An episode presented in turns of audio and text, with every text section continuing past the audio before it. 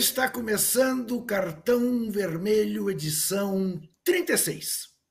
Neste dia 8 de novembro, Dia Internacional do Urbanismo, que, no que diz respeito ao Brasil, impõe que a gente volte a pensar nas periferias das cidades brasileiras, que a gente volte a humanizar as nossas cidades, assim como devemos fazer agora de novo um esforço tremendo para recuperar tudo que se perdeu na Amazônia, no Pantanal. Essa é a tarefa dos democratas brasileiros.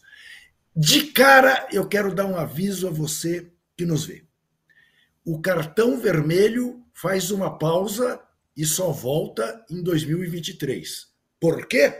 Porque a partir da semana que vem o canal UOL entra com a sua programação especial de Copa do Mundo e nós todos estaremos envolvidos nisso do começo ao fim, diariamente, inclusive. Lembrando a você, para que não pense mal da gente, que a gente está rejeitando o serviço, não se trata disso, ao contrário, nós faremos um programa diário, entre outros, um diário Tão logo terminem os Jogos da Copa, às 18 horas de Brasília. Portanto, às 24 horas, à meia-noite de Doha. E estaremos todos participando disso até a hora que for. E eu quero lembrar que, por exemplo, Zé Trajano e eu nem vamos sentir muito, porque na Alemanha a gente fazia o linha de passe a partir das duas da manhã de lá, até as quatro. Invariavelmente, o programa terminava com todo mundo às gargalhadas, sem saber porque estava rindo. Na verdade, estávamos todos rindo de cansaço. E ainda depois tinha uma cerveja com queijo, porque ninguém aguentava e dormia em seguida. Então, saiba disso. Cartão Vermelho faz uma pausa, volta em 2023. Mas estaremos todos, ou diretamente no Catar, ou diretamente de São Paulo, acompanhando a cada minuto da Copa do Mundo. Muito bem. Hoje, claro, vamos falar da convocação da seleção brasileira, com essa bela novidade. Daniel Alves está presente. Que bonito, não foi? Bem, vamos falar da volta do Vascão à Série A. E assim como a volta do Bahia também à Série A. Vamos falar do próximo Campeonato Brasileiro, já que esse está liquidado com o Palmeiras campeão. Aliás, amanhã tem o jogo da faixa, o jogo da taça na Casa Verde, o Palmeiras recebendo todos os prêmios a que tem direito. Vamos falar também deste país entrando nessa coisa maluca da chamada realidade paralela. Né? Um bando de doidos que não estão entendendo o que se passa no país. Vamos falar de cultura, de uma série que vem aí falando da do escândalo da FIFA. É, o FIFA Gate. Vamos tratar disso também. E como a minha opinião, a opinião do Casão, são duas opiniões já mais do que conhecidas, até com uma certa agressividade, e depois eu vou querer aprofundar isso um pouco com o Casão, eu gostaria de saber de meu velho amigo José Trajano o que ele achou da convocação de Daniel Alves. Estamos fazendo uma tempestade em copo d'água? Não era para causar tanta indignação? Olá, Juca, Casão, todos e todas. Olha, é o que vocês acharam. Eu, eu, eu acompanhei o que vocês disseram, junto com a Miri, junto Olha, é uma aberração, é um insulto. Depende do ponto de vista que você pegar. É um insulto, é uma, um absurdo, é uma cretinice, vamos dizer assim. É um desrespeito ao futebol, ao torcedor brasileiro, a quem atua como lateral direito, a quem atua aqui no futebol, no Brasil e fora do Brasil, brasileiros. Tem outros brasileiros que jogam na mesma posição. É um compadrio, é ali uma, uma um, é uma turminha, uma patota, só pode ser visto assim. Não tem o menor sentido. E eu, eu fiquei muito chateado com esse negócio, porque o Tite é, é, tinha chance, oportunidade, ele está se despedindo da seleção, que é o último ano, última Copa dele, diz ele que vai abandonar, está se despedindo antes. Podia ter feito uma convocação que tivesse alguns detalhes importantes para a gente questionar. Por que, que não está o Gabigol? Por que, que não está o Scarpa? Mas era questão de. já tem muita gente no ataque, pouca gente no meio, tem poucos defensores. Mas na hora que ele cravou ali o Daniel Alves, ele cravou, sabe, uma estaca perigosa que reúne contra ele a opinião pública, a maior parte da imprensa esportiva, a maior parte da torcida brasileira, e eu até proponho aqui que no final do programa, que a gente ficou de dar só cartão vermelho, mas também como é o último da temporada, e houve aquela insinuação ou proposta de se dar um cartão é, é, dourado né, para a Patrícia Lopes, jornalista que fez a pergunta a ele e foi muito mal recebida de um jeito mal-humorado, deselegante e até machista sob o ponto de vista. Então propõe que no final do programa a Pati Lopes, que foi nossa companheira lá na SBN Brasil, receba o cartão dourado. Eu, eu, eu fiz uma alusão, fiz uma nota uh, uh, em solidariedade a ela hoje no blog. Uh, acato a sua sugestão, convido você a responder a nossa enquete. Gostou da convocação do Tite? Sim ou não? Mais simples e possível. Gostou da convocação do Tite? Sim ou não? E não deixe de dar o seu joinha para o nosso cartão vermelho a última edição do Cartão Vermelho, neste ano da graça de 2022, neste ano em que nos livramos da desgraça que nos assolava há quatro anos. Walter Casagrande Júnior. Eu confesso a você que ontem eu fui dormir assim um pouco, é, um pouco não com má consciência, mas um pouco preocupado, dizendo, será que Casão e eu é, a gente exagerou, a gente ficou muito indignado. Eu escrevi que o Daniel Alves só podia ser testemunha do crime hediondo. A minha neta me perguntou: vovô, você não pesou demais a mão nisso? Eu falei, não, isso é uma frase que se faz, fulano de tal. Na editora Abril, onde eu trabalhei durante 25 anos, tinha dois ou três diretores que as pessoas falavam, como é que esse cara é diretor da Abril? Ele deve ter visto o crime hediondo da família Tivita, não é possível. Né? Então, eh, eu, eu não, não achava que isto fosse tão pesado, mas sim a nossa indignação. Eh, como é que você hoje, 24 horas ou mais depois, eh, pensa a crítica que você fez e reiterou na coluna da Folha? Eu penso do mesmo jeito. Para mim, eu fiquei indignado mesmo com a convocação do Daniel Alves. É, acho uma falta de respeito muito grande com os, com os, torcedores brasileiros e com todos os laterais que jogam como nessa posição. Né? É, porque os caras treinam de manhã e de tarde, os caras jogam os campeonatos, os caras se esforçam, muitos ganham os títulos, outros perdem títulos, mas estão ali se esforçando, tem a autocrítica. Vou pegar o um exemplo, vai, Marcos Rocha, Rodinei, tem a autocrítica deles, pô, tô jogando bem, meu, fui campeão, fui determinante na, fiz o último pênalti na final da Copa do Brasil, eu dei o passe, né, o Marcos Rocha, dei passe, dei, fiz gols, marquei, fiz terceiro zagueiro, fui uma época, uma ótima temporada, pô, talvez eu seja lembrado. Cara, aí o cara convoca um jogador que não conta a história, porque tem muitos caras que defendem a convocação dele pelos títulos que ele ganhou, né? Pelos títulos que ele tem. Cara, é o maior vencedor do, do futebol mundial, isso é indiscutível. Tem talento? Tem talento. Mas desde a época do São Paulo não joga bem, na maioria das vezes, não jogou de lateral direito, saiu mal do São Paulo, foi para o Barcelona, quer dizer, saiu mal do São Paulo, rescindiu o contrato achando que ia ter briga por ele, não teve briga nenhuma por ele. Teve, fez um acordo com o Barcelona, insistiu, inclusive, né, teve um salário simbólico que recebia 400 mil por mês, ou recebe ainda, do São Paulo. Foi para lá, jogou. O treinador era o Xavi, amigo dele, é o Xavi, amigo dele é, jogou com ele no Barcelona, no auge do Barcelona, não foi inscrito pelo Xavi na Liga Europa. O Xavi escolheu colocar mais um atacante e tirou o Daniel Alves. Cara, tem que se analisar isso. Como? Por quê? A história que o Daniel Alves tem no Barcelona, jogou com o Xavi, ganhou vários títulos. O Xavi é amigo dele e o Xavi não, não inscreve ele para a Liga Europa. Tem um motivo, né? Tem um motivo.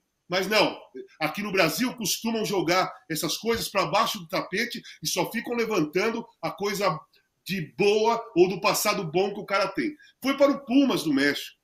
Foi deprimente. O Pumas pegou 16 lugar num campeonato que tem 18. Né? É, foi vaiado, foi criticado pela torcida o tempo todo, pela imprensa o tempo todo. O único que defendia ele era o treinador. Sabe lá por quê? O treinador está defendendo um cara que não está jogando bem, que a torcida está vaiando, que a empresa está criticando e só perde o time dele? Enfim. Então, eu vejo dessa maneira, eu não mudo de ideia. Não mudei de ideia nenhuma. Porque eu estou falando isso do Daniel Alves há muito tempo. E outra coisa, faz tempo, vocês, são, vocês vão ser testemunhas disso. Faz muito tempo que eu falo que essa seleção tem cadeira cativa. Mas faz muito tempo. Bem, né, desde, sei lá, dois anos atrás, que tem cadeira cativa. A convocação do Daniel Alves deixa muito claro que, pelo menos, o Daniel Alves tem cadeira cativa na convocação do Tite. Eu achei, assim, sem propósito. Cadeira cativa não dá. Se vai disputar uma Copa do Mundo, cadeira cativa não cabe. Sabe o que me falaram esses dias que eu estava esse, hoje, entre ontem e hoje, eu falei, os caras falaram, pô, mas em, em 86 o Tele levou o Zico machucado. Falei, gente, era o Zico. Era o Zico. O Daniel Alves não vai decidir título nenhum. Daniel, Daniel Alves não vai ser o artilheiro da Copa do Mundo. Daniel Alves não vai ser o cara que vai resolver. Se alguém resolver, vai ser Neymar, vai ser Vinícius Júnior, Rafinha, talvez o centroavante que jogar, o Paquetá. Não vai ser o Daniel Alves. Então, em 86, valeu o esforço. E eram só 22, 20, 23 jogadores. Hein? Acho que até 22, eu acho. Eram 22 jogadores. O, a, a comissão técnica escolheu levar o, o Zico para tentar recuperá-lo. A imprensa toda aceitou, foi a favor. O grupo de jogadores, nós ficamos super felizes de ter o Zico no grupo. Eu acordava cedo, descia, eu vi o Zico lá se esforçando desde as 5 da manhã. Depois ele descansava, treinava à tarde. Depois treinava à noite, tentando é, é, fortalecer a musculatura para o joelho dele segurar a onda. Porque era o Zico. Porque era o Zico. Valeu a pena perdemos, fomos eliminados. Ele teve ah, o azar de perder aquele pênalti, como todo mundo perde. Todo mundo perde pênalti, só perde pênalti quem bate, não é aquele que fica na arquibancada ou nas redes sociais, sabe? Esses caras das redes sociais, da, das, da, da, internet, eles não perdem pênalti, eles só criticam quem perde o pênalti, porque eles nunca bateram um pênalti na vida, né? Então, quem nunca bateu um pênalti na vida, critica à vontade. Mas valeu a pena. Agora, o Daniel Alves não vale a pena. Valia muito mais a pena levar um cara que pode é, acrescentar alguma coisa, ou lateral direito mesmo, ou o Gabrigol, que é um jogador decisivo, ou um meia criativo como o Scarpa. Poderia ter escolhido muito melhor, mas o Daniel foi porque tem cadeira cativa. É isso, eu estou de pleno acordo. E eu lembro, né? A gente fala do Marcos Rocha, você falou do Rodinei, né? É, eu lembro do, do Emerson Royal, que está fazendo um belo campeonato, né? É, por que não ele? Né? Ou, ou, enfim, se fosse até para fazer uma graça, levar o Hendrick para aprender, só para participar dos treinamentos, qualquer coisa. Eu não entendi por que, que o Tite se meteu nessa confusão, se meteu nessa polêmica, numa convocação que tinha tudo para ser pacífica. Eu, às vezes, sabe o que eu acho? Casão, Zé Trajano, quem nos vê. Às vezes eu fico achando que ele fez isso para tirar o foco do Neymar. Deixa bater em mim e no, e no Daniel Alves e deixamos o nosso Peter Pan em paz, sai dos holofotes. Eu fico pensando que pode Ô, ser. Juca, Juca Oi. Se, for, se fosse isso que você falou, seria melhor. Seria é. aceitável, seria uma estratégia para você é. proteger o melhor jogador, o cara que poderia decidir para você. Sim. Mas eu não acredito que foi isso. É. Eu acredito sim num acordo, numa promessa sabe? É. Numa, numa, é, numa amizade, sabe? O título, você, o título que eu não tenho. Me, me, o título, é, o título que eu não tenho. Arruma um time qualquer. seja inscrito num time qualquer, que não importa se você vai jogar bem ou mal, se você vai se titular ou não. Você estando inscrito num time, eu te levo. É pior, Juca. É pior. É. E tem outra, é. só para completar: convocou uma, uma polêmica, convocou uma confusão, convocou um, um peso, uma pressão pela Copa toda, ao invés de convocar um jogador. Ele trocou um jogador para levar uma polêmica e um peso. Né? E outra coisa, essa ideia do Hendrick, por exemplo, essa seleção talvez seja a mais antipática que eu já vi. Né, perante o público, até porque teve, teve eleição, posicionamentos políticos, sequestraram a camisa amarela. Então, hoje você, você olha para a camisa amarela da seleção brasileira, você lembra dos golpes, né? Dos, das manifestações de golpe na rua, na porta do, do quartel. Você não lembra da seleção da camisa da seleção brasileira fazendo gol? Você lembra disso, né? A ida do Hendrick seria é, eu não, concordo, tá? Mas do jeito Sim, que você falou, para puxar uma simpatia, seria uma Sim. estratégia inteligente. Se você leva o Gabigol, além de você ter argumentos, você tinha a, torcida do Flamengo feliz com isso, né? Se você leva o Scarpa, o cara acabou de ser campeão, você ia ter a torcida do Palmeiras contente. Não, ele leva o cara que ninguém. É, ele, leva, ele, leva o... então, ele leva o cara que ninguém tá contente. Puxou uma é puta polêmica de graça. É Pô, diante disso, Juca, eu estou é. descobrindo agora que o Pumas tem a maior torcida no Brasil. Sim. É o Pumas. É, o Pumas. Isso não é possível, né? É agora, eu concordo com o Casão, essa coisa de acordo, de promessa, compromisso. compromisso. É. Porque se você julgar pelo currículo dele em Copas do Mundo. Isso. Olha qual é o currículo dele em Copa do Mundo. Então, ô Zé, mas é isso, Zé. Eu digo o seguinte: ah, o Newton Santos, o Newton Santos jogou a Copa de 62 aos 37 anos. Era lateral também, esquerdo, mas também era lateral. Né? Uh, por que, que o Newton Santos jogou a Copa de 62 aos 37 anos e foi bicampeão mundial? Porque ele tinha sido campeão mundial em 58. Hum. Ele já tinha. Ele era a enciclopédia do futebol. O Juca, Ele o Djalma Santos, o Djalma Santos também jogou com idade avançada em 66, porque isso. era bicampeão mundial. Isso, isso. Quer dizer, tem currículo de seleção brasileira e de Copa do Mundo. Coisa que né? o nosso amigo aí não tem. Não tem. Jogou duas Copas, era uma promessa. Eu até outro dia falei disso. É. Em 2010, eu escrevia, falava na TV, o Daniel tem que jogar. Entrou, não somou coisa alguma. Então eu não entendo, eu realmente não entendo. E, e vou dizer mais, quer dizer, eu acho muito estranho. Olha só, tudo bem, 26 convocados. Desses 26 convocados, só três jogam no Brasil: o Everton, Everton Ribeiro e Pedro. Custava levar o Meia, que foi o melhor jogador do Campeonato Brasileiro, superou até o Arrascaeta, né? o Scarpa ou levar um mascote, enfim, fazer uma coisa simpática. Não se fez. Não se fez. Uh, o Rubão, nosso Rubem Lisboa, fez um levantamento. Casão é estarrecedor, Casão. Uh, só tem três jogadores do Nordeste. Três jogadores apenas. O, o Everton, o Bremer e o Daniel e o Daniel, que eu não conto como jogador, mas ex-jogador em atividade. Né? É impressionante né, como você vai vendo a concentração de renda do Brasil refletindo também na, na seleção. Né? O Juca, você me desculpe. Essa frase ex-jogador em atividade, que é uma boa é frase. É do Paulo César. É, mas não se aplica no dele, porque ele não está mais em atividade. É verdade.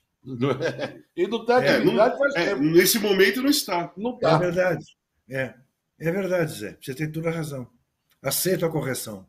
Tem, só porque você falou do Norte e Nordeste aí, daí você me chamou aquela atenção que você também falou, eu falei, a Miri falou, da presença do filho do, do Tite na mesa né, na hora da, da convocação.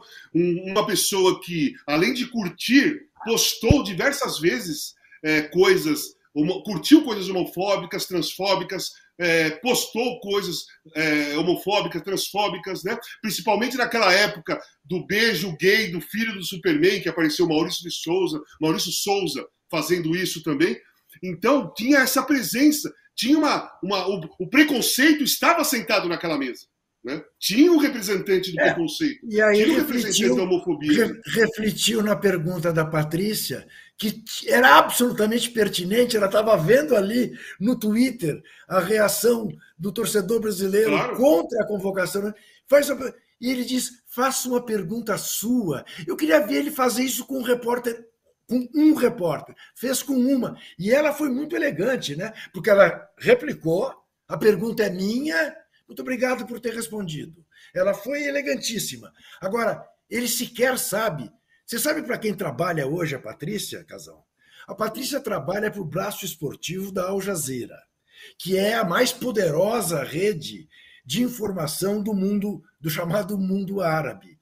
Ela tem um blog só com coisas de curiosidade sobre o Catar. Entendeu? Quer dizer, além do mais isso, ele fez uma, uma ofensa machista, paternalista a uma repórter que é uma, uma voz do Catar é, aqui. Né? Tudo errado, tudo errado. Vamos falar do que deu certo. Zé Trajano, Vascão voltou. Bahia voltou. Mas nenhum dos dois pode bobear porque cai de novo se não reformular tudo, né, Zé? Porque que sofrimento, principalmente do Vasco. Mas eu acho que é a página virada, viu? Eu estou é. muito satisfeito. Eu tenho muitos amigos torcedores também. do Vasco, do Bahia. São, são times com história, campeões. Esse, o que eles conseguiram agora, esses times aí, com a camisa do Vasco e do Bahia, esse, eles vão mudar tudo, certamente. O importante era conseguir a volta à Série A. Foi sofrido, foi até, o, até a última gota. Eu acompanhei. Aí foi a maior audiência da Série B nos últimos tempos. Todo mundo ficou de olho no jogo do Vasco. Eu fiquei imaginando o sofrimento de amigos como Luiz Antônio Nascimento, nosso querido amigo Luizinho. Então eu acho que o importante era voltar. Agora eu acredito, é óbvio que vai acontecer uma reformulação, vão contratar outro jogador, precisa contratar um técnico novo, no caso do Vasco, principalmente, né? E aí a história vai ser outra. É, é o lugar deles é na Série A, não é na Série B, com todo. O, não estou aqui é, desmerecendo quem está na Série B, mas a história de Vasco e Bahia, eles têm que estar, com a história que eles têm, eles têm que estar na Série A, porque são vencedores, torcidas imensas, muita história, muitos craques. Eu fiquei muito satisfeito. Eu confesso a você que eu adorei, vibrei, até me emocionei um pouco. Eu fiquei acompanhando aquele jogo do Vasco, acaba logo, eu acaba. Também. Não estou sacaneando o Ituano, desrespeitando, mas cá entre nós. O Vasco não. é o Vasco, né? É claro. Olha aqui, ô Zé, você reconhece?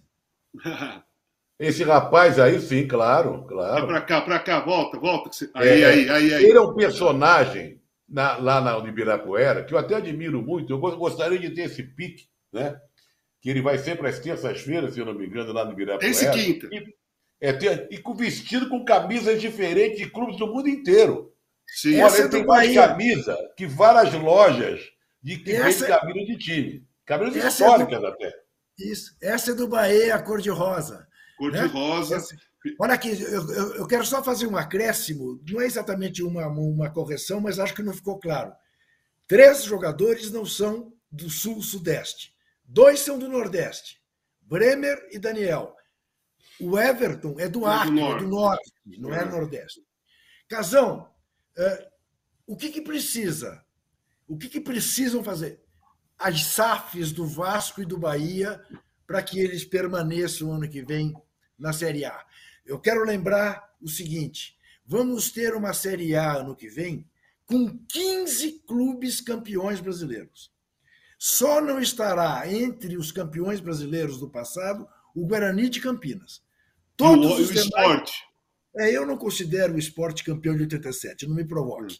Mas, enfim, é, o que, que precisarão fazer as, as SAFs para que esses clubes não, não façam mais o papel de ioiô, como Curitiba conseguiu se livrar esse ano também? Olha, primeiro é o seguinte: muitas das camisas eu troquei com jogadores, né? São camisas que eu troquei. Lá da Itália, já, já fui com a do Baresi, é, Van Basten e tudo mais. Ó, os quatro precisam, Juca. Não é só Bahia e Vasco. Os quatro certo. que subiram. Os quatro precisam reformular a equipe, porque o Cruzeiro subiu por quê? Porque o Ronaldo chegou e formou uma equipe forte para disputar a Série B para conseguir o acesso. Chegando na Série A, o campeonato é outro, a exigência técnica é outra, a exigência de qualidade, de competitividade é outra, precisa se formar, contratar jogadores que estão acostumados a grandes títulos, a grandes disputas. Né? O Grêmio, por exemplo, o Grêmio, eu acho que dos quatro, foi o único que caiu com um time bom. Né? Foi erro de, de, de administração, erro, erro é, dentro da direção do Grêmio, porque naquele, aquele time que caiu do Grêmio né, era um time bom, era um time com grandes jogadores, com ótimos jogadores. Tinha até o Douglas Costa, que tinha sido contratado para ser a grande estrela. Mesmo o Grêmio, ele precisa ter jogadores mais jovens, né, do próprio Grêmio, ou jogadores que venham de fora, para formar uma equipe mais poderosa para a Série A. E o Bahia é a mesma coisa, porque sempre que sobe, independentemente da, do histórico dos clubes, independentemente do peso da camisa, quando sobe, a, primeira ideia é permanecer, se segurar ali, porque você vai reformular a equipe. Né? Não dá para pensar em subir e falar assim, vamos lutar pelo título. Só se você investir mesmo e contratar grandes jogadores e fazer uma grande equipe. Mas eu acho que não vai ser o caso. Eu acho que o caso mesmo é de se preocupar em fazer uma equipe equilibrada para continuar se organizando no próximo ano, para depois, em 24, voltar a ser aqueles times que nós reconhecemos, né? Então vai ter que mudar muita coisa, Juca, muita coisa. Às vezes treinador, muitos jogadores, sabe? Contratar jogadores com experiência, jogadores habituados a ganhar títulos, outros jogadores de times que caíram, mas são de Série A, jogadores que jogam bem em Série A, entendeu? É, o, eles vão ter que fazer uma peneira ali, escolher bem para contratar. O Casão e Zé. Só uma coisa, eu... a, a, a ah. minha primeira escolha, se eu fosse dirigente desses clubes, as minhas primeiras escolhas já ia ser analisar os times que estão caindo, quem ali vai cair, mas não vai ser jogador de Série A. Quais jogadores dos quatro times é. que vão cair que são é. jogadores de Série A, que renderam bem esse ano? Caíram porque o time não foi bem, mas eles renderam. Eu ia pescar, ia peneirar esses quatro times aí. Faz sentido. Por, por exemplo, o goleiro Walter do Cuiabá, que é. provavelmente cairá. Não, mas o Cuiabá que... não tem chance ainda, né, Juca? Tem chance ainda. Por exemplo, o, chance. É, o, cai... o, Cuiabá está fora caindo, da zona de rebaixamento. Em, em, sim, mas em caindo, uh, o Walter é um goleiraço. O que esse rapaz jogou uh, na, na, última rodada, barbaridade. Por exemplo, o Ceará está lá na zona de rebaixamento. Sim, o Ceará. Sim, tem o Vamos supor, Vamos supor que caia o Ceará. Lá no time do Ceará tem vários jogadores para contratar. Vina, exemplo, se, se, o Ceará caiu, é porque errou a estrada. Não é porque o time é Sim. é ruim. Isso. Olha aqui, mas eu esqueci de fazer uma pergunta para vocês dois.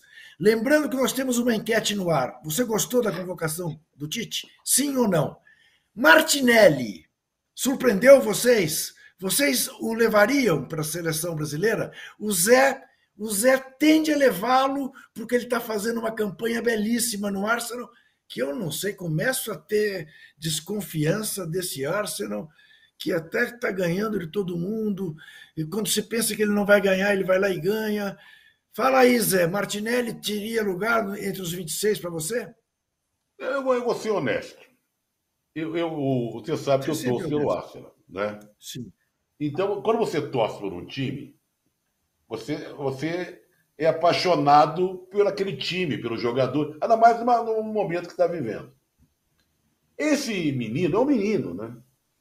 Ele, ele vem jogando muito bem, e é um jogador diferenciado. Ele entra ali pela esquerda, ele é com profundidade, ele dribla muito bem, tem uma velocidade.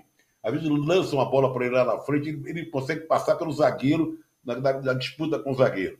Eu não sei, ele já jogou na seleção olímpica, na, na, na Olimpíada ele, ele vem jogando muito bem, quando não faz gol, dá passe, assistência, não sei o quê. Eu acho que ele merecia, mas deixar de fora o Scarpa e o Gabigol, eu acho que é um negócio meio esquisito.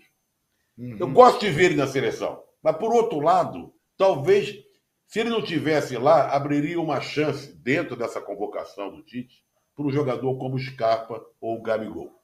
O que ele vem fazendo no Arsenal é muito louvável. É, é, impressionante essa campanha do Arsenal. Ele é um dos responsáveis por essa campanha. Dá gosto de ver, ele se empenha muito, é muito rápido, muito veloz. Ele é insinuante. Sabe aquele jogador insinuante que parte para cima sem medo? Mas é, aí que tá, eu fico meio dividido entre a minha paixão pelo clube e paixão pelo jogador, pela atual fase do time, e também, por outro lado, eu peso a convocação dele acabou deixando de fora jogadores que podiam estar. Sabe essa coisa? Estamos vendo aí a formação do próximo governo no Brasil, eh, e esse termo é muito usado. Diz que o, diz que o Gabriel Martinelli é da cota do Juninho Paulista. Não, porque Faz ele sentido. começou lituano, né? Não, é... o, o, Martinelli, o Martinelli faz parte da equipe de transição. Entendeu?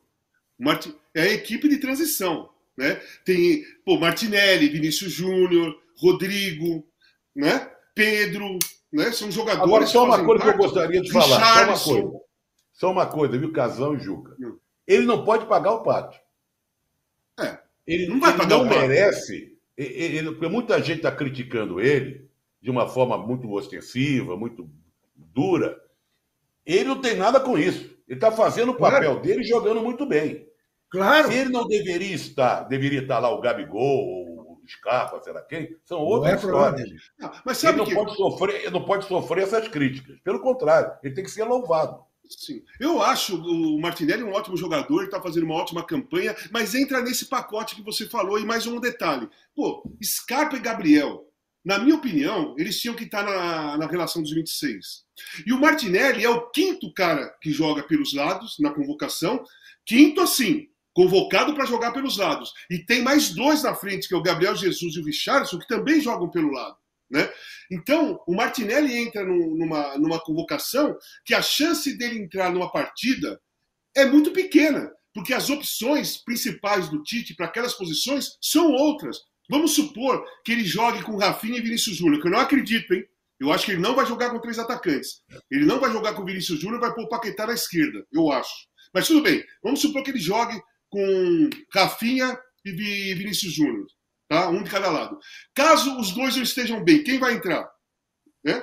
Rodrigo e Anthony. Não é? Caso não dê certo, quem que ele pode optar? Por Gabriel Jesus, que já jogou é, assim várias vezes, pelo Richardson, que joga assim várias vezes, e ele vai ficando para trás, o Martinelli. Então, para convocar 26, eu acho que você tem que convocar cara que você vai precisar mesmo, que você confia ali e que já demonstrou recentemente que está em ótima fase. O Martinelli está em ótima fase. Não estou falando que ele não merece, mas eu acho que a seleção dessa para essa Copa deveria levar dois caras que arrebentaram já nessa temporada e um já decidiu diversos títulos e o outro foi o melhor jogador do Campeonato Brasileiro, que é o Scarpa e o Gabriel. É o Gabriel do Flamengo. Eu acho tá isso. Tá tá e em relação, em relação a pesar, o, o Trajano e Juca Kifuri, eu vou falar uma coisa para vocês. Caso dê errado, eu não quero que dê errado, eu vou torcer para a seleção brasileira, tá? Mas caso dê errado, meu, pode ficar sossegado todo mundo que já tem o foco das pessoas, das, de todo já mundo, tem. dos torcedores, dos jornalistas, já tem o foco. O culpado já está já tá eleito. É, Era aqui. Infelizmente, hein? Infelizmente. Isso. Não falo isso Olha com felicidade, não. Olha aqui, deixa eu ler três superchats aqui.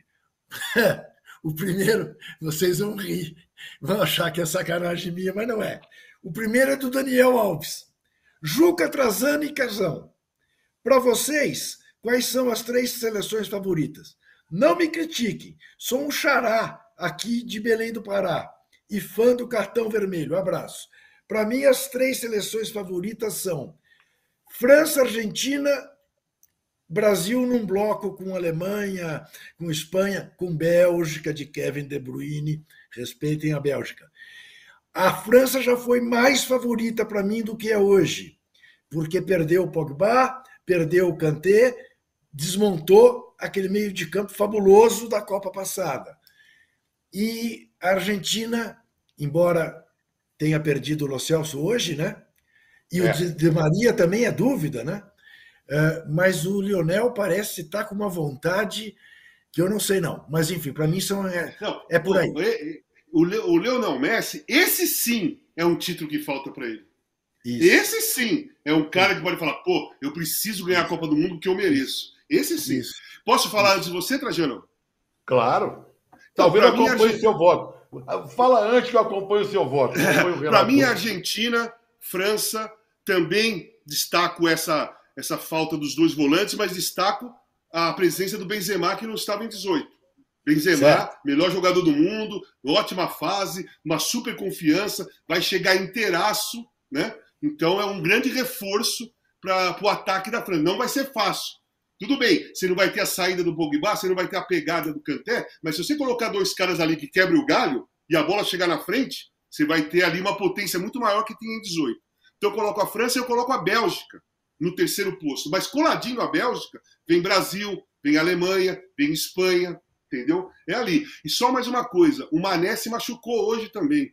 É, então dizendo que corre o risco de ir para a Copa. Só que eu não ah, levo não. muito em consideração. Não, calma. Só que eu não levo muito em consideração, porque é para a Copa, o cara quebra a unha, sai no noticiário, os caras falam, não vai para a Copa. Não vai para a Copa. Todo mundo que machuca não vai para a Copa. Mas é uma notícia que eu, que eu vi aqui no UOL. E seria, e seria assim de uma. De uma né, de uma ironia cruel, né, porque o cara fez o que fez para classificar a seleção, né, uh, tirou o Salah da Copa e também ele não vai. Não, ah. não fez o gol do título da Liga das Sim. Nações Africanas, fez Sim. o gol da classificação. Da classificação, isso. É, então.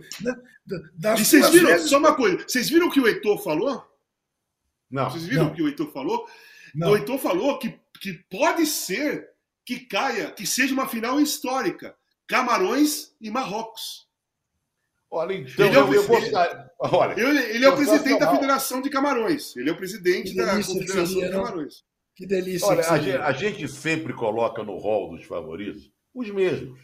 Quem claro. entrou nos últimos tempos foi a Bélgica. Isso. Né?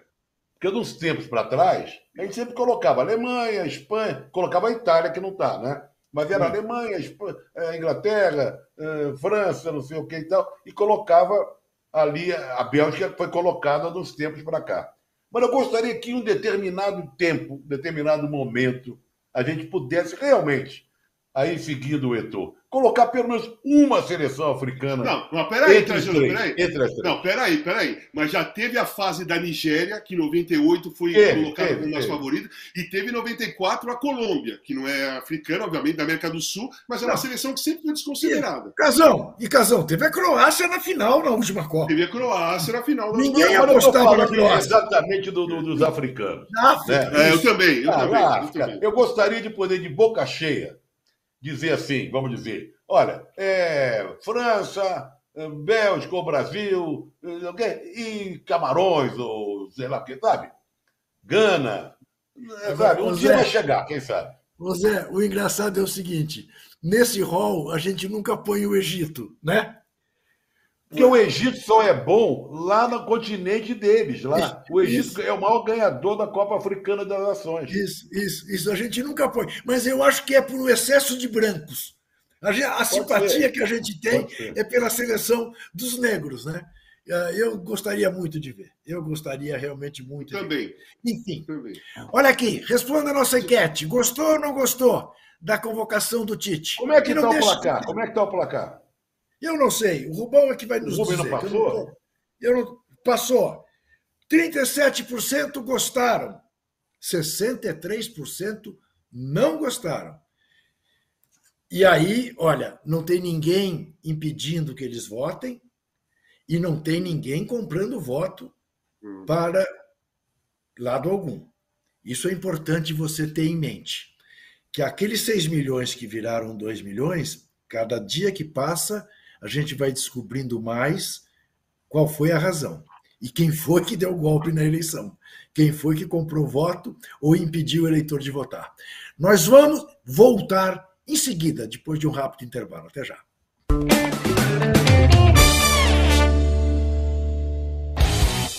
Futebol sem fronteiras. Jogo jogado dentro do campo e fora dele. Bastidores, economia, política, turismo o podcast do UOL para quem gosta de futebol internacional e tudo o que vai além de um simples grito de gol. Futebol Sem Fronteiras, toda quinta, comigo, Júlio Gomes e Jamil Chad, no canal UOL. Todos os dias, às 9 horas da manhã, você tem um encontro marcado com o esporte aqui no canal UOL. Às segundas e sextas-feiras tem o podcast Posse de Bola com o nosso timaço de comentaristas analisando as principais notícias do mercado. E aí, na terça, quarta e quinta, às nove da manhã, eu encontro é comigo, Domitila Becker do All News Esporte, que traz as principais notícias do esporte no Brasil e no mundo. Prepare seu cafezinho e eu te espero aqui no canal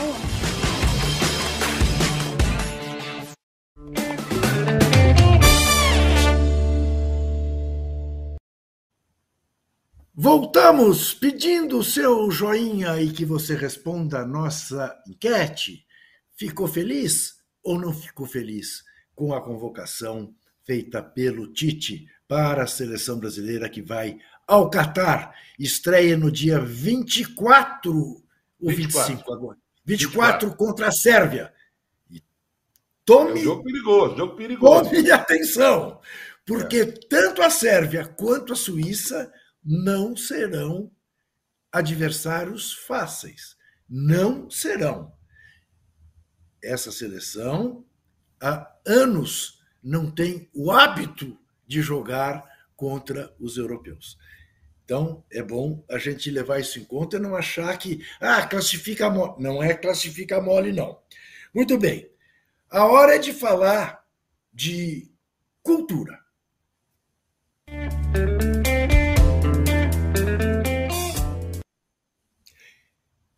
Estreia amanhã na Netflix um documentário que tem tudo para fazer muito barulho: o esquema FIFA, sobre o FIFA Gate, sobre tudo que se descobriu que redundou na prisão do Zé Maria Marim, de tantos presidentes de federação uh, sul-americanas, da Comebol, enfim, que foi a desgraça do Blatter, daquele Jerome Valk, aquele Cafajeste, uh, enfim, uh, do Platini, né?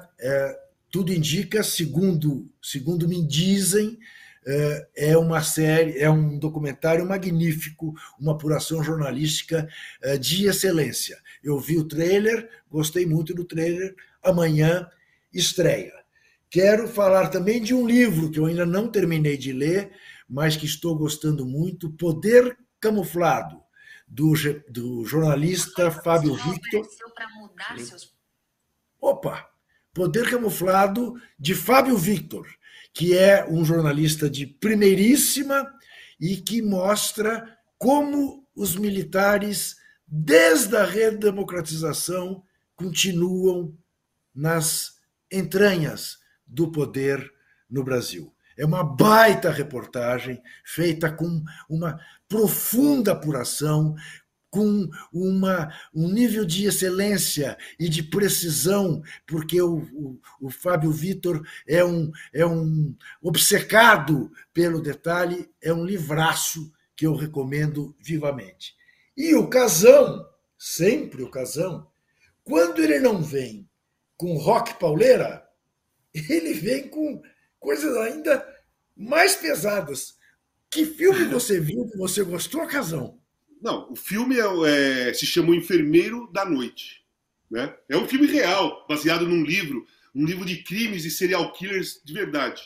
É, tá no Netflix, vai chegar também um documentário na semana que vem, é, eu acho que é no Star Plus, sobre esse caso, sobre esse, esse serial killer. E quem não gosta, quem não é curioso, como foi o Jeff Dahmer, que fez um, um grande sucesso na Netflix também, Ted, Ted Bud, Ted, o outro eu não me lembro agora é, também serial killer, as pessoas gostam de ver isso. É interessante, me atrai assistir esse tipo de filme. Eu gosto de coisas verídicas, eu gosto de, de, histórias reais, independentemente se é de assassinato, se é política, se é de futebol, ou se é de música, se é de qualquer coisa. Eu gosto de ver coisas reais, coisas que aconteceram. E esse filme me chamou bastante atenção, está sendo um dos mais vistos, tá? Então é muito bom, sim. É um ótimo filme e eu recomendo para quem gosta do gênero. Então, eu queria, Ô, aliás, lhe dizer. Oi, fala, fala, Zé. Não, não, aproveitando o gancho do casão, vocês já falaram, e eu consegui ver o Argentina 1985. Ah. Já que é baseado em fatos reais, né? É, é, não é um grande filme, mas é fundamental ver esse filme. Né? É baseado em fatos reais. Aliás, no final, é um spoiler que nós temos que falar. Colocam fotos do que aconteceu mesmo no dia. Né?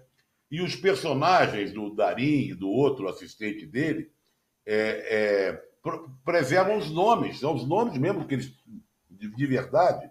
Eu li uma entrevista do promotor assistente, que era muito mais jovem que o, que o, que o promotor vivido pelo Darim, e ele falando do dia. O filme, o filme conta muito o que aconteceu naquele dia, o depoimento da mulher torturada, com filho, esperando o filho, aquela coisa. É um filme obrigatório.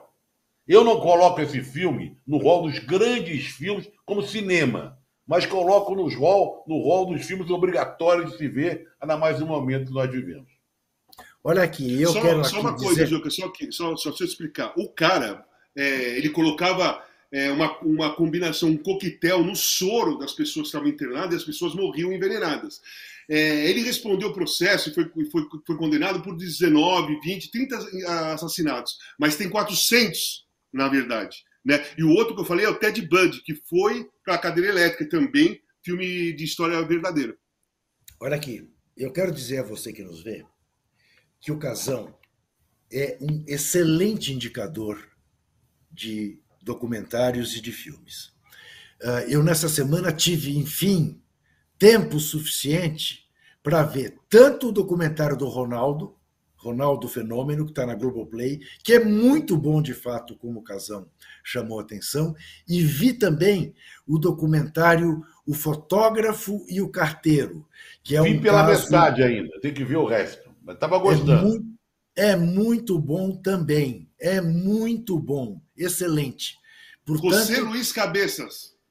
José Luiz Cabeças, o nome do fotógrafo, que, bom, veja, veja, é, uma, é, é um filme já no período pós-ditadura da Argentina e que muda a história da Argentina a ponto de um do governador de Buenos Aires, o do Raud, que seria o candidato à sucessão presidencial, não não não tem mais chance de ser é, eleito porque, de alguma maneira, é envolvido no assassinato do fotógrafo. É realmente um belíssimo documentário. Então, a parte de cultura, ficamos por aqui, mas a hora é de pôr o olho nos tipos.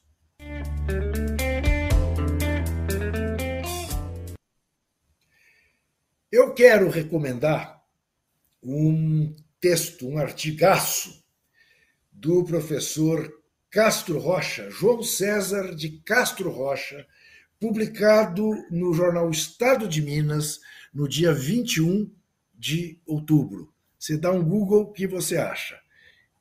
Sobre a realidade paralela que nós estamos vivendo no Brasil.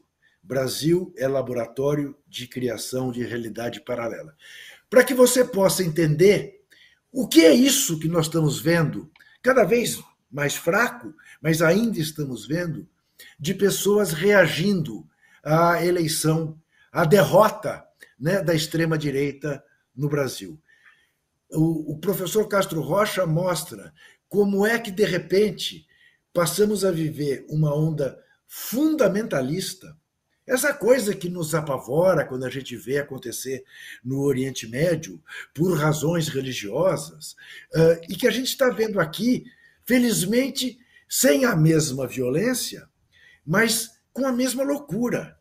Com a mesma loucura. De gente que não sabe te explicar por que está protestando, mas está protestando.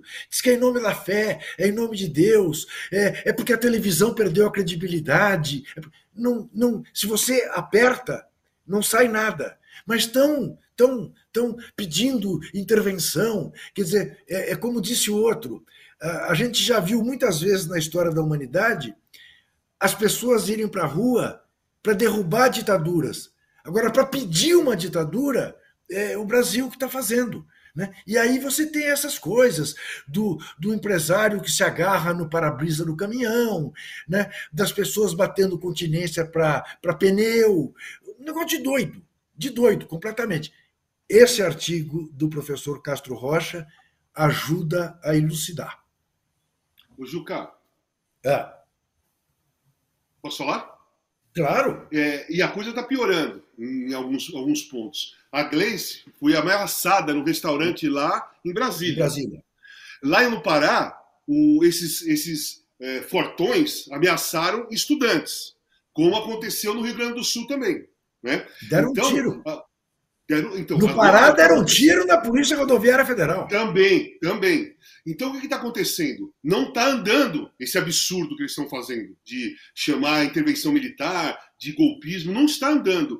Mas eles estão ficando com mais ódio, porque eles, eles, não, eles não se conformam que, com a máquina na mão, com a ajuda da Polícia Rodoviária, com a ajuda do, da máquina, eles não conseguiram é, ganhar do Lula, que ganhou democraticamente com voto mesmo, não teve é, interferência de nada. As pessoas votaram e o Lula ganhou com voto democrático. E mesmo assim, eles não conseguiram, partiram para tentativa de golpe. Teve, tem gente rezando na porta, no muro do quartel.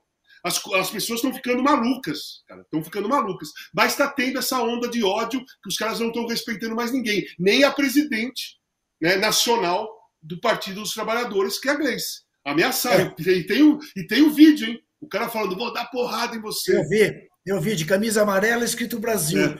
É, é, agora, eu vou dizer uma coisa, Casão. Está mais do que na hora de o um exército, em seus quartéis, pegarem uma mangueira d'água e dispersarem essa gente.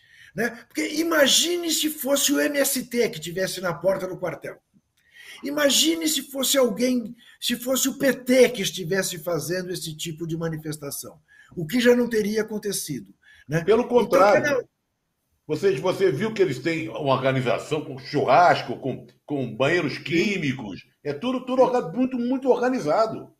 Isso. Por empresários, Trajano por empresários. É. E a investigação já está chegando a descobrir quais são os empresários que estão Isso. bancando, né? Bancando, financiando esses, esses atos golpistas aí.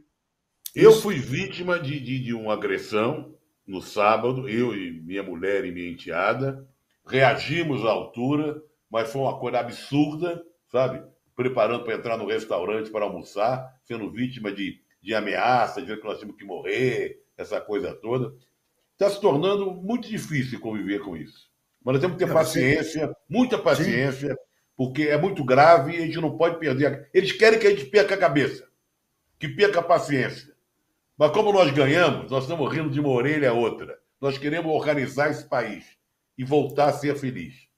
Aliás, é, eu ia falar de um acontecimento grave que houve também numa cidade do interior, Casca, se não me engano, é o nome da cidade, uma cidade de 9 mil habitantes que fizeram uma campanha contra 20 casas de comércio, mandando os caras pôr um adesivo, ah, como se fosse a marcação do, do, do, dos nazistas na Alemanha, né? dos judeus, marcando a casa das pessoas, agora de maluco. Agora, ah, de tudo, de tudo, de todas as piadas, a que eu mais gostei foi de uma, de uma extremista uh, reclamando uh, numa rede social. Puxa vida, Capitão, fizemos isso tudo esses dias todos e para não acontecer nada. E um gaiato respondeu: Não, aconteceu sim. A gente quase morreu de rir. Porque realmente... tem, uma notícia, tem, uma notícia, também para ser dada, né? Para esse pessoal que está manifestando aí. Está confirmada a posse do ministro da Educação, do Paulo Freire, como ministro da Educação. É verdade. Paulo é, Freire vai ser é ministro da Educação. Está confirmadíssimo. Ele vai Confirmado. tomar posse no dia 1 junto com o presidente Lula. Isso, isso. E parece, Zé, que o, que o Machado de Assis vai ser o ministro da Cultura. É. é. é. Então, você sabe que. Já... Daci Ribeiro, ministro da, da Educação. Tá tudo, já está tudo acertado. E o Sócrates, ministro do Esporte. Ministro do Esporte, pronto. Tá Magrão, ministro do Esporte, é isso, é isso. É, Deixa eu falar uma coisa. Nessa cidade que é. você falou aí, foi uma armadilha que eles arrumaram. Soltaram a mensagem na internet para as pessoas colocarem. Quem votou no Lula, coloca o símbolo na porta, para é, eles incentivando a colocar. E alguns comerciantes colocaram e aí sofreram boicote, entendeu? Não foi uma coisa de graça, foi uma armação nazista mesmo. É comparado com a armação que foi feita é, na Alemanha no, em 1930, incentivando os judeus a colocarem a estrela de Davi na porta, para eles serem identificados como judeus, não para serem glorificados, não, para serem identificados, para depois de dois, três anos serem, serem amassados, estruturados, né? Destruturados, Sim. aquilo que aconteceu. É isso. Foi isso que fizeram.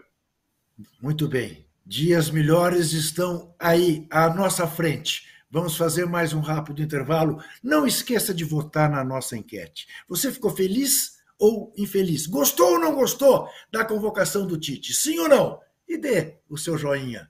Não se esqueça, estamos fazendo o último cartão vermelho deste ano de 22. Voltaremos em 23 porque estaremos todos diariamente nesta faixa de horário após cada rodada da Copa do Mundo. Sim, porque o canal UOL cresceu tanto que agora tem grade de programação, entendeu? E o cartão vermelho está na grade do horário nobre. E o horário nobre será ocupado, né, pós-rodada durante a Copa do Mundo. Só uma, Tem gente que vai estar na grade ano que vem também. É, vai ter ah, sem Que... Ah, tem. Então, ah, além da grade do UOL, tem pessoas que vão ficar na grade também. Ano que vão vem. ficar na grade. Tem gente também. que não pode ir para a Itália, mas tem gente já correndo para a Itália. Sim, exatamente. É, Por pedir cidadania, correndo, né? Pedindo cidadania, né? Que maravilha. É. A Papu nos espera. A gente já volta.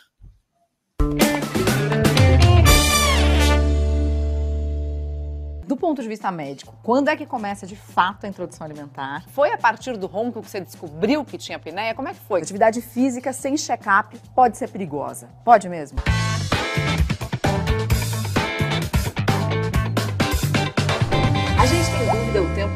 Né? Sobre tudo. E não tem nada melhor do que tirar essas dúvidas com especialistas e pessoas que já passaram pela mesma experiência. Eu recebo assim uma enxurrada de mensagens principalmente de mulheres, que descobriram câncer na tireoide por minha causa. Na quarta temporada de Conexão Viva Bem, a gente vai falar sobre gestação, alimentação infantil, distúrbios do sono, problemas na tiroide, meditação e uma porção de outros temas importantes. Mãe tem uma culpa, né? O bom de trocar informação é que você fala, não, cara, também ela erra. A gente ainda revela o que é mito e o que é verdade sobre esses assuntos e se atualiza com as últimas notícias que saíram sobre todas essas questões. Eu não vou mentir, não. Tá imperdível.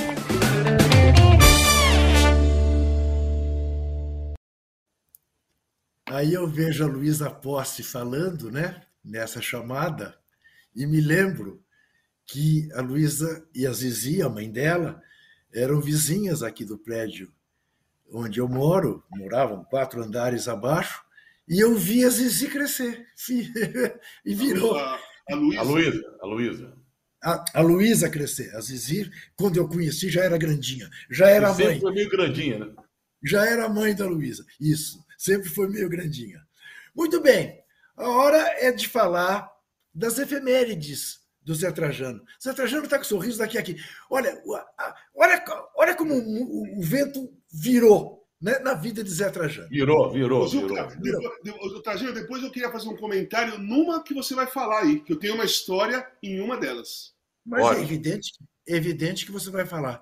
Mas Zé Trajano não apenas ganhou a eleição, como Zé Trajano está com o Arsenal, assim, liderando a Premier League, Quem na diria, frente, do, na frente do Manchester City. Imagine vocês.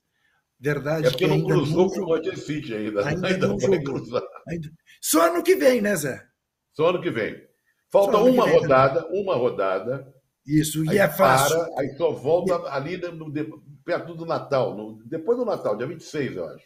Isso. De mas o jogo agora do Arsenal é um jogo mole, né? É, não tem moleza, mas não é um dos grandes, é time Isso. Está lá embaixo. Muito bem. Zé, comecemos pelos 100 anos do nascimento do Queixada, Ademir de Menezes que morreu. Tem uma correção, tem uma correção aí. São 101 ah. anos. É, é mesmo? É mesmo, é. Sabe aquelas datas que tem várias. É. Você é. encontra num lugar que é isso, outro lugar que é, é aquilo. Mas eu é. fui atrás e são 101 anos. Realmente. No Wikipedia está como é, 22, mas são, como já foi comemorado no ano passado pela torcida do Vasco, vários vídeos do centenário, do artilheiro da Copa de 50. Isso. Os maiores ídolos da história do Vasco, pernambucano, Ademir Menezes, que começou lá no esporte, ídolo do Vasco. É... Chegou a jogar no Fluminense um tempinho, porque o Gentil Cardoso pediu que o Fluminense contratasse o Ademir. Me dê Ademir, que eu usarei o campeonato, e deu. Aí o Ademir volta para o Vasco.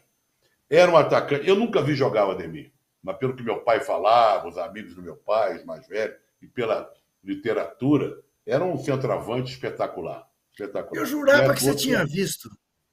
Não, não, não. É, você viu na 46, o Ademir, o Ademir foi campeão no Fluminense em 46, jogou a Copa de 50, jogou no início dos anos 50 ali, já não era mais um grande Ademir, né? Porque, porque meu pai, é dele, meu pai viu. É, É dele uma das fotos mais emblemáticas da derrota no Maracanazo, né, Zé? Saindo de campo em prantos, de cabeça baixa. Ali é o Danilo, é a foto ali é do Danilo. Não é ele? Ah, não é o tá. Danilo. Tá. Que foi companheiro do Ademir no Vasco. Também o Vasco foi base. O, o Vasco é sete jogadores, mais, mais o Flávio Costa. Que era o mais o Expresso da Vitória. Olha aqui, antes de continuar. José Luiz Bittencourt Júnior. Se é para ser reserva, seria mais útil ao futebol brasileiro levar um jovem para pegar experiência, preparar o time de 26, olhar para frente ao invés de ficar amarrado ao passado. Claro que aí está embutida uma crítica ao Daniel. Superchat do Fernando Tourinho. Minha primeira Copa foi a de 86. Sou Flamengo por causa do Zico e sou fã do Casão. Sucesso, meu irmão. Paratinga, território velho Chico. Bahia, baixista da Rota 160, Rock na Veia. Ó, oh, Rock na esse... Veia. Rock na Veia. O nosso. Cha... Ih, olha, aumenta, aumenta uh, o índice dos que não gostaram da convocação. 64%. Estava 63%, agora está 64%. Estão chegando os sabe, votos. Estão chegando os votos no Nordeste. Então, é influência da presença do Daniel Alves, porque a convocação não é ruim. Claro. A convocação não é ruim. A presença claro. do Daniel Alves coloca claro, as pessoas claro. a, não, a, a, tendência não de, de, de, não ter gostado da convocação. Porque o, o resto não tem muito o que discutir. Estou de pleno acordo. Eu imagino que vai ser sobre esse caso que Casão tem o que dizer. 42 anos de Luiz Fabiano, que jogou no São Paulo, no Sevilha, jogou a Copa do Mundo de 2010 pela seleção brasileira. Não, não esse... é. Não, não é. Assim, e, pô, Luiz Fabiano fez a Copa de 2010. Um centroavante que, na realidade, ele jogou no São Paulo. Ele tem identificação com São Paulo, mas o comportamento dele era de Corinthians, né? Ele tinha aquela cara de centroavante do Corinthians, né? mas jogou no São Paulo. E no primeiro que o, o, o Trajano falou, meu pai falava tanto do Ademir que quando eu vi a final de 74, Vasco e Cruzeiro, que o Ademir fez o primeiro gol, eu achava que era esse Ademir. Eu achava que era Ademir Queixada que fez o primeiro gol contra o Cruzeiro em 74. Meu pai falava tanto do Ademir, mas ele não me explicou. E quando eu fui ver a final, o Ademir fez o primeiro gol do Vasco no Maracanã. Depois o Jorginho Carvoeiro fez o segundo e o Nelinho empatou. Eu achava que era Ademir. Aí que meu pai explicou que não, porque aquele Ademir pô, é antigo, caramba, tá. Mas a história, a história que eu tenho é em outra, é em outra coisa. Eu já imagino quem seja. Tá, a Vanusa. Mas eu, eu, eu, eu, eu, eu tenho é a Vanusa. História... Não, mas tem um Heleno de Freitas antes, hein? É, tá, Também. Eu, eu tenho uma história uh, parecida com essa sua, com Fernando Henrique Cardoso. Levamos Fernando Henrique Cardoso à cabine de Osmar Santos na campanha dele para o Senado, pelo MDB. Tá? Era um jogo Corinthians e Palmeiras. E aí, Paula para cá, bora para lá, defende Gilmar. Ele vira-se para mim e fala assim: Nossa, o Gilmar ainda joga. Eu falei assim: não, professor, esse Gilmar é em homenagem a esse que, que, que, o senhor pensou. Esse Gilmar é o goleiro do Palmeiras. O pai dele provavelmente quis homenagear o outro Gilmar e deu o nome para ele. E aí o Osmar narrando e tal, bora com o Birubiru. Mas Birubiru não é uma jogada? Não, professor, Birubiru é esse jogador do Corinthians cabeludinho. Nossa, eu achei que era uma jogada assim que nem bicicleta. Esse era o conhecimento de Fernando Henrique Cardoso sobre o futebol. Ô Zé Trajano, fale-me de Heleno de Freitas, que morreu. Eu, eu, eu, eu acho que é uma das figuras mais interessantes da história do futebol brasileiro. É, é, é fizeram o filme né, do, do, Zé Henrique Fonseca, com o Rodrigo Santoro fazendo um papel espetacular. Mas história do Heleno, o, o, o falecido Roberto Drummond escreveu um, um, conto sobre o Heleno, o Heleno já no manicômio lá em, em Barbacena, onde ele morreu, com 39 ou 38 anos. 39. E, é, e o conto dele é um conto. Até uma vez eu pensei até em filmar isso. É, é, é ele imagina um, um, um jogo lá no, no, no manicômio e sendo narrado um jogo entre o interno lá do manicômio e um dos internos é o narrador que está na arquibancada do estádiozinho lá do manicômio. E ele narra o jogo, sabe? Ele narra o jogo, bola com Heleno, bola com fulano e tal. Então, o conto é uma maravilha, sabe? É, uma, é dramático e tal. E Ô, o. Heleno é um sujeito É. que era muito bonito, né? Se formou em advocacia, estudou em bons colégios, lá no São Bento, onde eu estudei. Veio de Minas para o Rio de Janeiro, ídolo do Botafogo. Os- que viram o Heleno, o Heleno jogar, acho que era um negócio assim de uma elegância no cabeceio, a cabecear, sabe? E depois ele foi para o VAR, foi para o Boca. No Boca ele foi recebido na Argentina como um, um artista de cinema, elegante, com aqueles casacões, aquela coisa toda. Gabriel Garcia Marques, quando ele foi jogar na Colômbia, Gabriel Garcia Marques se encantou com ele, escreveu é, crônicas falando do, do- do- da maneira de jogar do Heleno de Freitas, que jogou na Colômbia, naquele Eldorado colombiano, naquela época. Sim. Ô Zé, No final da vida dele, ninguém queria dar mais lugar para ele. Porque É. ele já estava meio enlouquecido, ficou viciado em éter e tal. O América contrata. O América conta. O filme mostra um pouco disso. O América contrata, por influência do irmão, do Heleno, ele entra em campo, o jogo América e São Cristóvão, 1951, no Maracanã. O América jogava no Maracanã, mesmo como fosse contra o São Cristóvão, porque o América era o América, né? Em 50, quase foi campeão. É, e o Heleno começa. Em campo e fica meio. Ele vendo aquele estádio, né? Ele dentro de campo, fascinado e perturbado com o tamanho, e eles voltando a jogar, aquela coisa toda. E ele, ele abandona o jogo, né? Ele fica vivendo aquilo ali, aquele mundo dele. Até que ele é substituído. E ali o, o Dácio de Almeida, nós, você conheceu, foi companheiro nosso no Jornal do Brasil. O, o técnico do América era o Délio Neves. O Dácio era um garoto, foi ver a estreia do Leone, do, do, do Heleno, estreia que durou meio tempo, e ele vai ao vestiário e vê o Heleno. Ninguém chegava perto do Heleno. Ele estava transtornado, sabe? Descabelado, com, com a toalha no rosto, ele sentiu ali que era o fim dele. Aquele homem bonito que foi o Heleno já não estava, sabe? Estava com a face já diferente. E o final do Heleno é muito triste. Mas eu acho que é o personagem que mais eu tenho vontade de me aprofundar mais na história do Heleno. É muito rica a história dele. É uma Então, história Zé, fascinante. Zé, me, me, me, me- responde uma coisa, se eu, se eu não estou enganado. O que o levou à loucura foi sífilis, de transmissão É, por sexo? Foi é a sífilis, foi a sífilis, mas ele ficou viciado em éter. Viam o Heleno na porta de farmácias e ele pedia às pessoas para comprar éter para ele, você entendeu? No início ele tentava comprar, depois ele passava alguém, sei lá o quê, e ele teve que pedir alguém para comprar. Mas foi a sífilis, né? Naquela época era Posso- o posso O Casagrande conhece bem essas coisas. Então, né? a- a- a- o problema dele, além do éter, foi a sífilis neurológica. Porque a sífilis, se você não cuidar, se você não, não, não, não ir para o médico, se você não perceber rápido com exames que você tem sífilis, ela vira uma sífilis neuro- neurológica. Aí não tem mais como resolver. É, a sífilis é transmissão sexual, tem que ser resolvida com muita rapidez. Naquela época não se conhecia, não tinha tanto anti- antibiótico pesado assim para solucionar o problema, e Ah, ela se é, transforma é. numa sífilis neurológica, entendeu? Foi esse foi o problema dele de Freitas. Isso, sífilis é, neurológica. Essa era- Agora, o filme, eu, eu recomendo o filme do Zé Henrique Fonseca, porque o Rodrigo Santoro emagrece uns 20 quilos Isso, é brilhante a atuação dele. para fazer o papel do Heleno já nos seus últimos dias. É, Olha, o Heleno, eu gostaria de ter visto o Heleno. Gostaria. E tem uma outra história que eu acho que eu vou demorar um pouco a contar, mas tem que contar. Quando eu trabalhava no Jornal do Brasil, um dia entra na redação de esporte do Jornal do Brasil, nos anos 60, um jovem, procurando pelo João Márcio, nosso querido João Márcio. O João Márcio tinha escrito uma matéria sobre o Heleno, o aniversário do Heleno. E o rapaz entra, procura o João Márcio e falou: Pois não, quem é você? Eu falei: Sou filho do Heleno.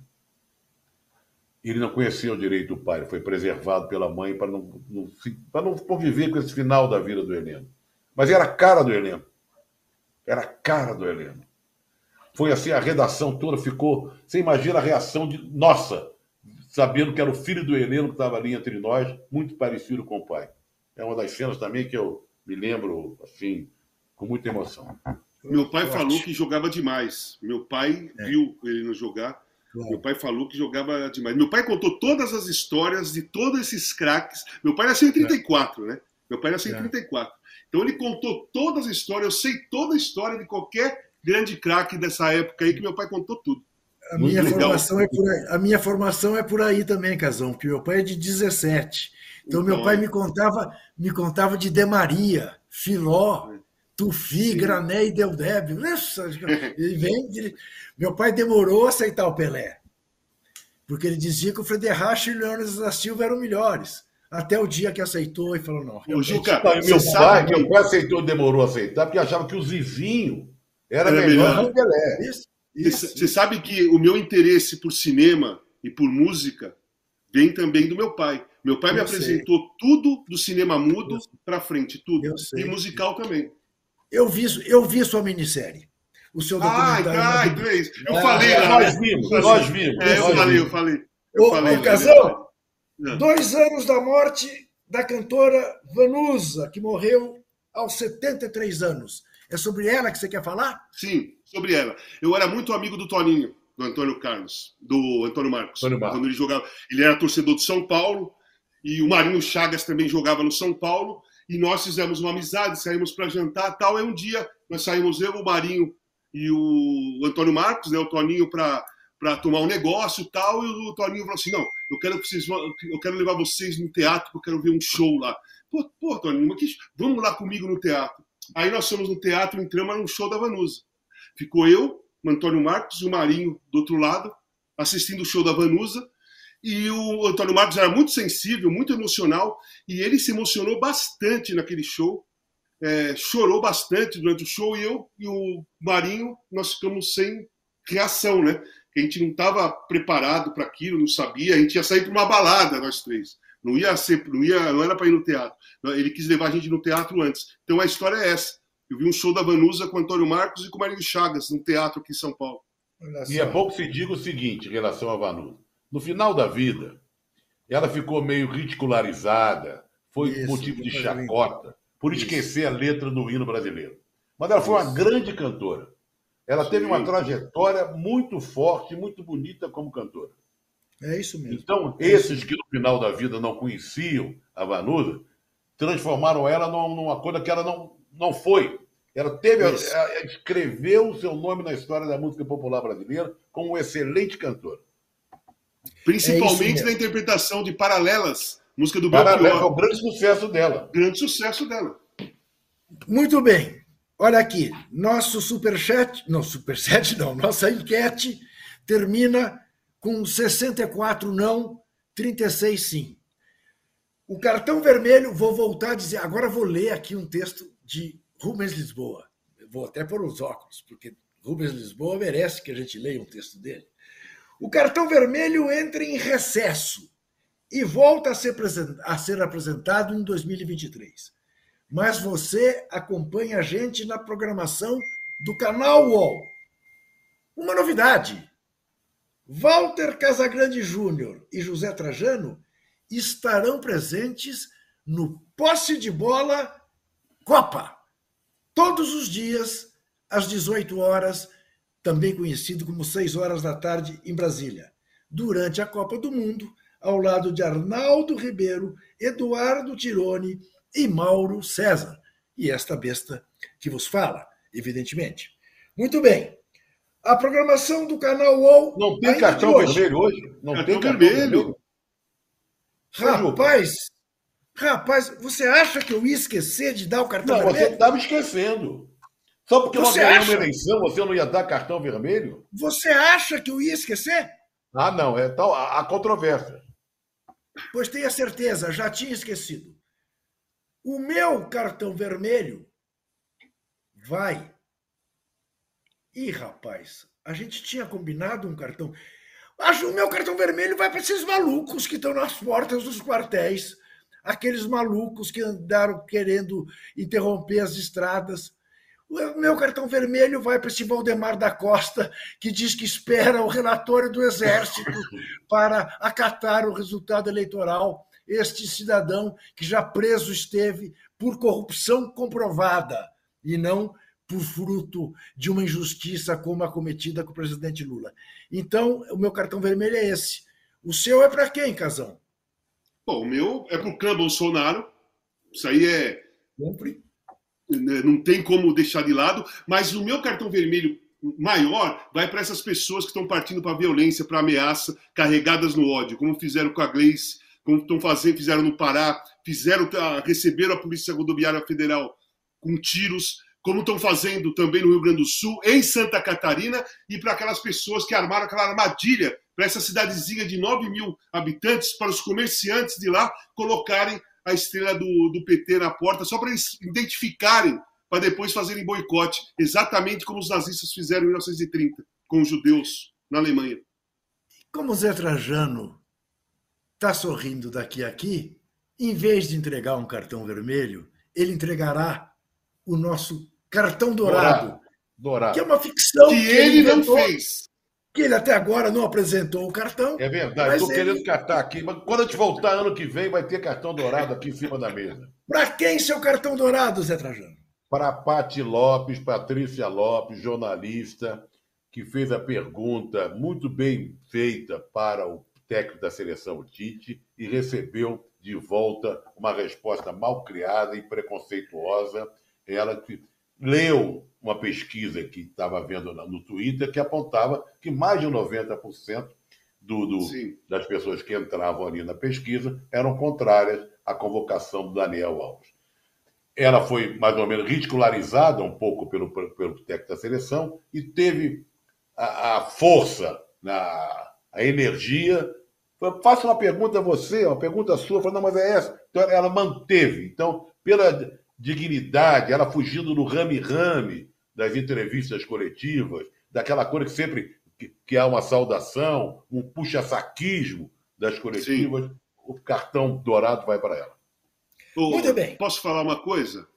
Você eu pode concordo plenamente com o, Trajano, com o Trajano, também quero dar o cartão dourado para ela. E outra coisa, outra coisa. Foi um comportamento arrogante e prepotente de uma, de uma personalidade machista. Né? Aham. Ele, ele mostrou, ele teve o mesmo comportamento que o Jair Bolsonaro tem o tempo teve o tempo todo com jornalistas mulheres quando faziam perguntas para eles. O Tite mostrou naquela situação que ele não aceitou a pergunta feita por uma jornalista mulher. Porque se fosse o, o senhor Juca Kifuri fazendo essa pergunta para ele, ele ia suar, tremer e ia tentar arrumar a resposta que não tinha. Ele não tinha a resposta. Então, além de machista e arrogante né, e prepotente, ele fugiu da resposta que ele não tinha como responder. O povo não quer, o, não queria o Daniel Alves na seleção. A grande parte da imprensa também não. E ele se usou, se utilizou de uma arrogância, de uma prepotência, de um machismo para tentar a, a, a, encurralar a, a e ela bancou, bateu de frente com o senhor Tite. Parabéns. Estamos, estamos arrebentando a grade do canal UOL. O cartão vermelho, originalmente, era para ter uma hora.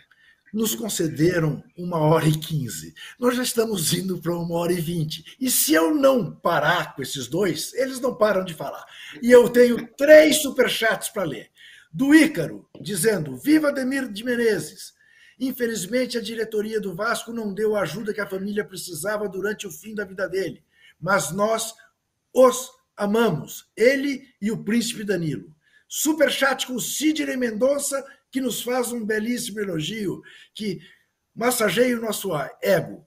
Cultura, esporte e opinião em um só programa. A ideia é exatamente essa, meu querido Sidney Mendonça.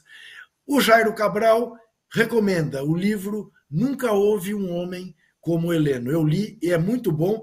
Me foge agora o nome do jornalista que fez o livro, que é muito competente, mas a gente registra o nome o do livro. título do livro é baseado Nunca Houve uma Mulher como Gilda. Lembra que era um Isso. filme. né? Exatamente. Muito bem.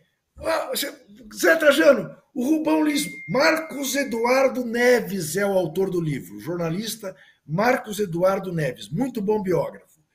É, o Zé, o Rubão também pergunta aqui, quer dizer, estou vendo agora que ele perguntou minutos atrás, não tem cartão vermelho para ninguém hoje? Imagina se eu ia esquecer de dar o cartão vermelho. Como não esqueço de dizer que tão logo termine o jogo, São Paulo e Internacional no Morumbi. Isso.